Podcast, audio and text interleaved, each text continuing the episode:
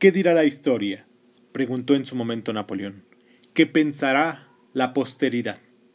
Tanto sus contemporáneos como los que vinieron después están divididos en su juicio sobre Napoleón Bonaparte, el joven oficial de artillería corso que se convirtió en Napoleón I, emperador de los franceses y gobernante del mayor imperio en Europa desde los días de los romanos. En Francia, Napoleón sigue siendo muy respetado y su tumba en Les Invalides, en París, se ha convertido en un santuario del más sagrado de los sentimientos franceses, la gloria.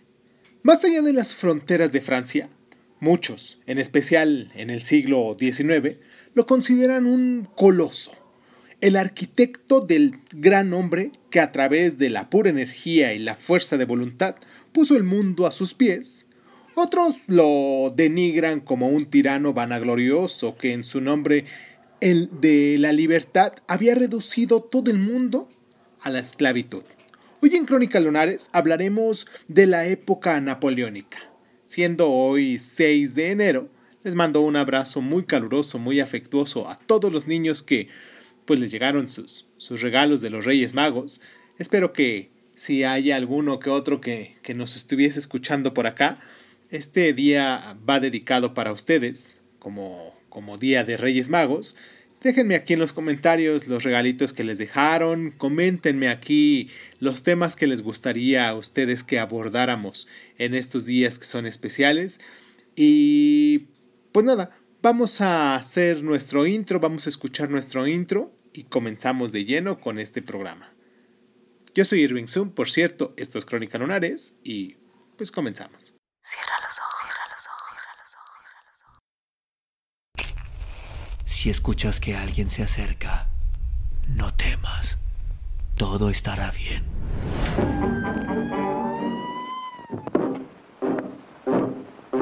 Oh,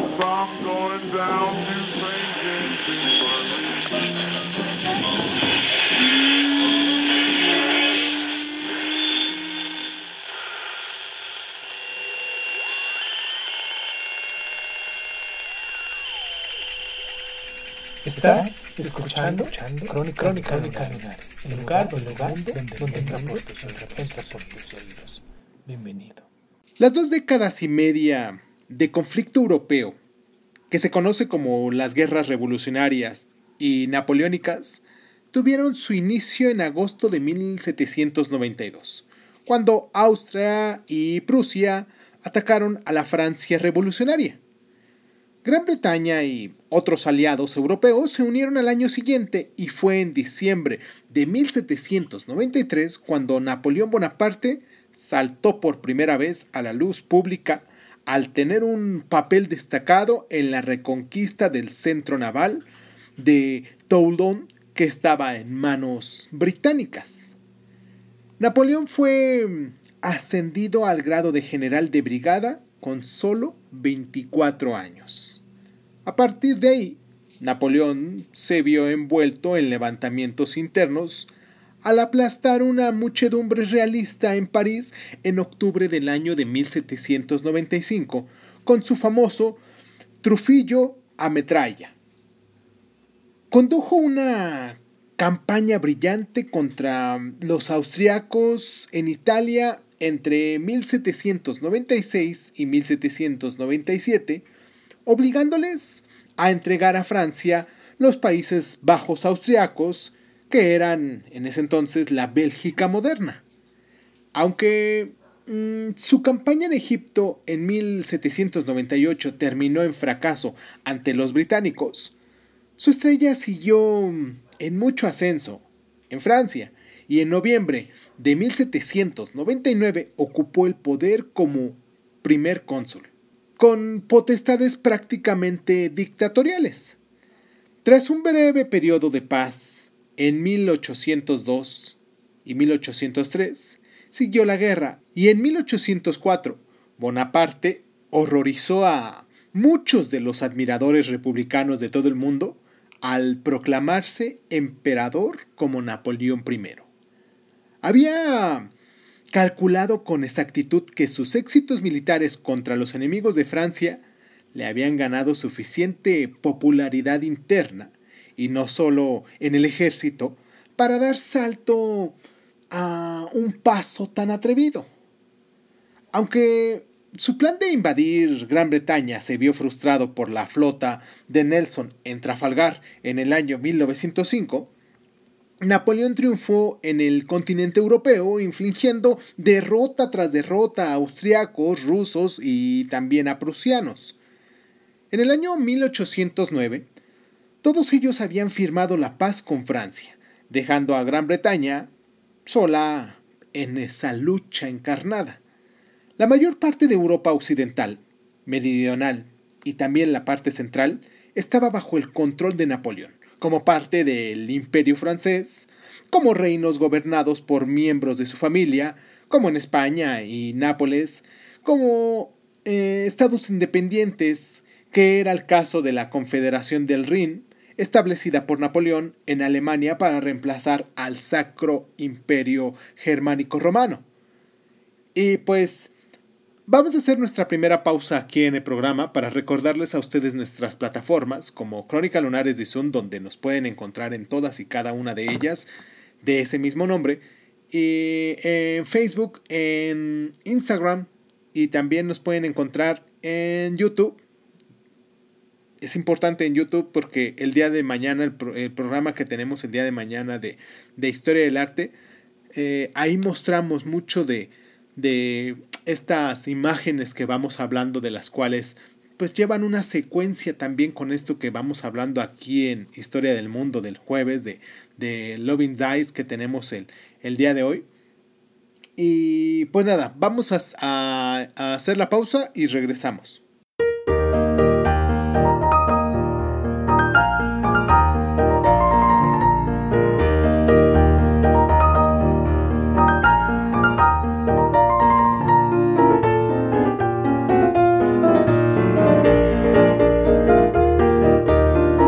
La imposición por parte de Napoleón de su hermano José como rey de España en el año de 1808 resultó mm, ser mm, un error demasiado caro, implicando a un gran número de tropas franceses en una guerra brutal contra las fuerzas guerrilleras españolas. Napoleón se equivocó aún más en 1812 cuando decidió invadir Rusia. La Grande Armée francesa aunque derrotó a los rusos de Borodino, estaba mal equipada para enfrentarse al invierno ruso y descubrió que no podía vivir sobre un terreno como era su costumbre, porque los rusos habían desplegado una política despiadada de tierra quemada en su retirada hacia Moscú. Cerca de un millón de soldados franceses habían iniciado esa campaña y menos de la décima parte fue la que regresó a su país. El desastre ruso persuadió de nuevo a Prusia y a Austria para que se aliasen con Gran Bretaña en contra de Napoleón. Consiguieron una gran victoria en Leipzig en el año 1813 y al año siguiente el duque de Wellington, que había estado combatiendo a los franceses durante años en la península ibérica, condujo a las fuerzas británicas que atravesaron la frontera de Francia. Con París en manos de los aliados, Napoleón abdicó y fue exiliado en la isla de Elba, frente a las costas de Italia. Sin embargo, la restauración de la monarquía francesa no fue muy popular y Napoleón regresó del exilio para probar suerte de nuevo. El ejército francés se unió a su alrededor en el año de 1815 y se enfrentó a los británicos y prusianos en Waterloo. Fueron, en palabras de Wellington, una lucha ajustada, pero Napoleón fue derrotado, capturado y enviado al exilio a la remota isla de Santa Elena en el Atlántico Sur, de la cual nunca regresó. Vamos a hacer nuevamente esta pausa en este programa que que tiende a ser un poquito más corto que otros programas, para recordarles a ustedes nuestras plataformas donde nos pueden escuchar porque por increíble que parezca, mucha gente nos descarga y nos escucha en Spotify, pero habrá gente que no ha descargado esa aplicación y que no piensa descargarla y que pues buscan formas alternas para escucharnos y nos pueden encontrar en Evox, en Evox, perdón, en Anchor, en Breaker Audio, en Google Podcast, en Apple Podcast, en Apple Podcast, en Apple Podcast, perdón, nuevamente, me gustaría que nos dejaran ahí sus, comentarios, sus estrellitas, porque eh, poquitas personas son las que nos escuchan después de, de, este, de Spotify. Es la plataforma donde más nos descargan también, pero son muchas personas las que nos escuchan, perdón, pero son poquitas personas las que pudiesen dejarnos ahí sus comentarios y hay oportunidad de hacerlo. Me gustaría que también nos dejaran sus comentarios en YouTube o que se, suscribieran con nosotros ahí en esa plataforma. Y pues mm, sin más ni más, vamos por la pausa y regresamos con nuestra última parte de esto.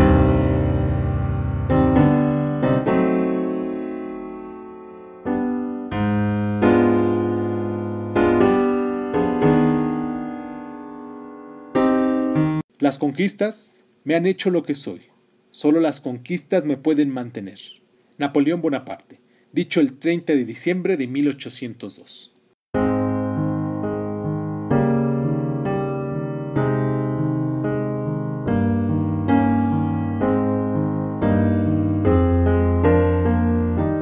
La efectividad de Napoleón como general radicaba en una combinación de factores. Entre ellos se incluye su habilidad para mantener al enemigo dubitativo sobre sus intenciones, seguido de un golpe concentrado en el punto débil del enemigo. Dicha táctica requería una maestría en la maniobra y un despliegue rápido combinado con una logística flexible y Francia se había respondido al estallido de las guerras revolucionarias con el reclutamiento masivo de un ejército de ciudadanos y con una gran reserva de soldados a su disposición. Napoleón podía permitirse el gasto de hombres. No me pueden parar, había fanfarroneado ante el Ministerio de Exteriores de Australia el conde Metternich, que decía, gasto 30.000 hombres al mes. A pesar de esa dureza, sus tropas adoraban al emperador. Entre otras cosas porque reconocían el talento por encima del privilegio y promocionaban a muchos hombres de la tropa, siendo el más famoso de ellos el mariscal Ney. Así que no es más que un hombre. Ahora también pisoteará todos los derechos humanos y solo servirá a su propia ambición. Se situará por encima de todos los demás y se convertirá en un tirano. Dicho por Ludwig van Beethoven. Al oír que el héroe y defensor de la República Francesa se había proclamado emperador en mayo de 1814, Beethoven rompió la portada de su tercera sinfonía con su dedicatoria a Napoleón y la rebautizó como Héroe.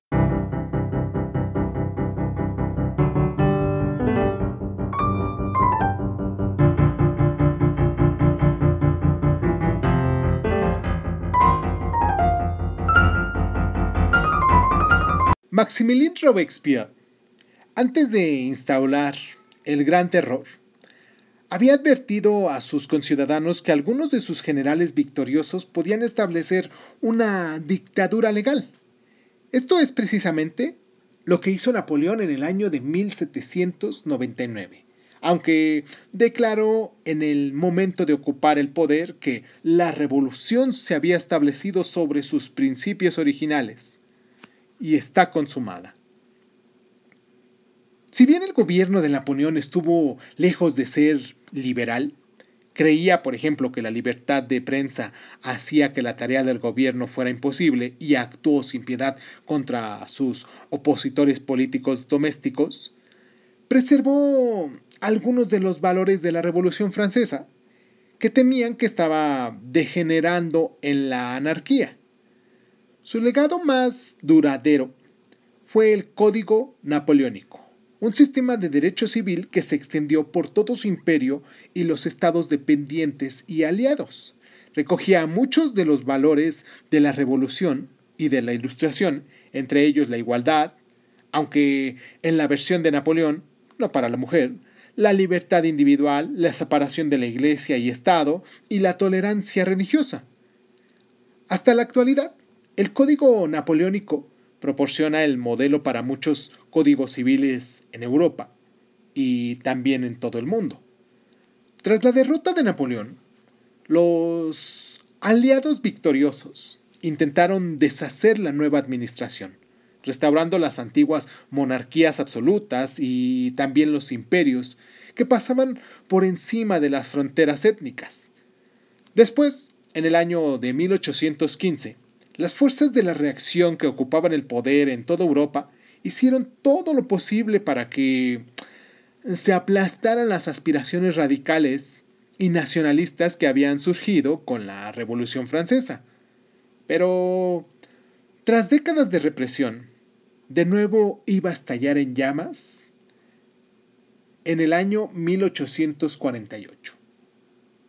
Vamos a hacer nuestra última pausa para crearles aquí una pequeña cronología de hechos, que no es tan pequeña porque bien vale la pena hablar de este gran corso itálico que pues nacionalizó francés y que pues gobernó la mitad del mundo, más de la mitad del mundo, eh, en el mundo europeo, y si lo vemos de un modo, hasta, hasta parte también de, de América por esas colonias que tenía en España con, a nombre de su, de su hermano Pepe, Pepe Botella, José, José Bonaparte.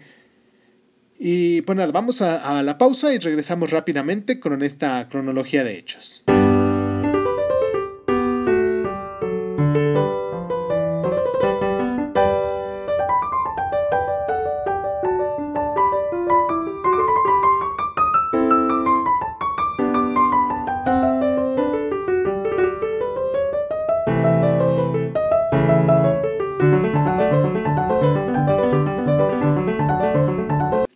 1792 fue la invasión austroprusiana de la Francia revolucionaria y reprimida en Valmy. En 1793, Francia se anexiona a los Países Bajos austriacos, la Bélgica moderna, como ya lo dijimos, y los británicos son derrotados en Toulon. En 1796, Bonaparte derrota a los austriacos en Italia, Saboya inicia, son cedidos también a Francia, y los franceses establecen la República Lombarda. En 1797, Bonaparte consigue más victorias en el norte de Italia, donde los franceses proclamaban la República Silaspina y la República Ligur. En 1798 fue el establecimiento de las repúblicas hermanas en Roma y Suiza, la República Helvética, la flota británica derrota a las francesas en la batalla del Nilo. En 1799, Bonaparte toma el poder en Francia como primer cónsul. En el año 1800, Bonaparte derrota a los austriacos en Marengo, estableciendo el dominio francés en Italia. En 1802, Francia firma la paz con Gran Bretaña y sus aliados. En 1803 fue la reinundación de las hostilidades en Europa.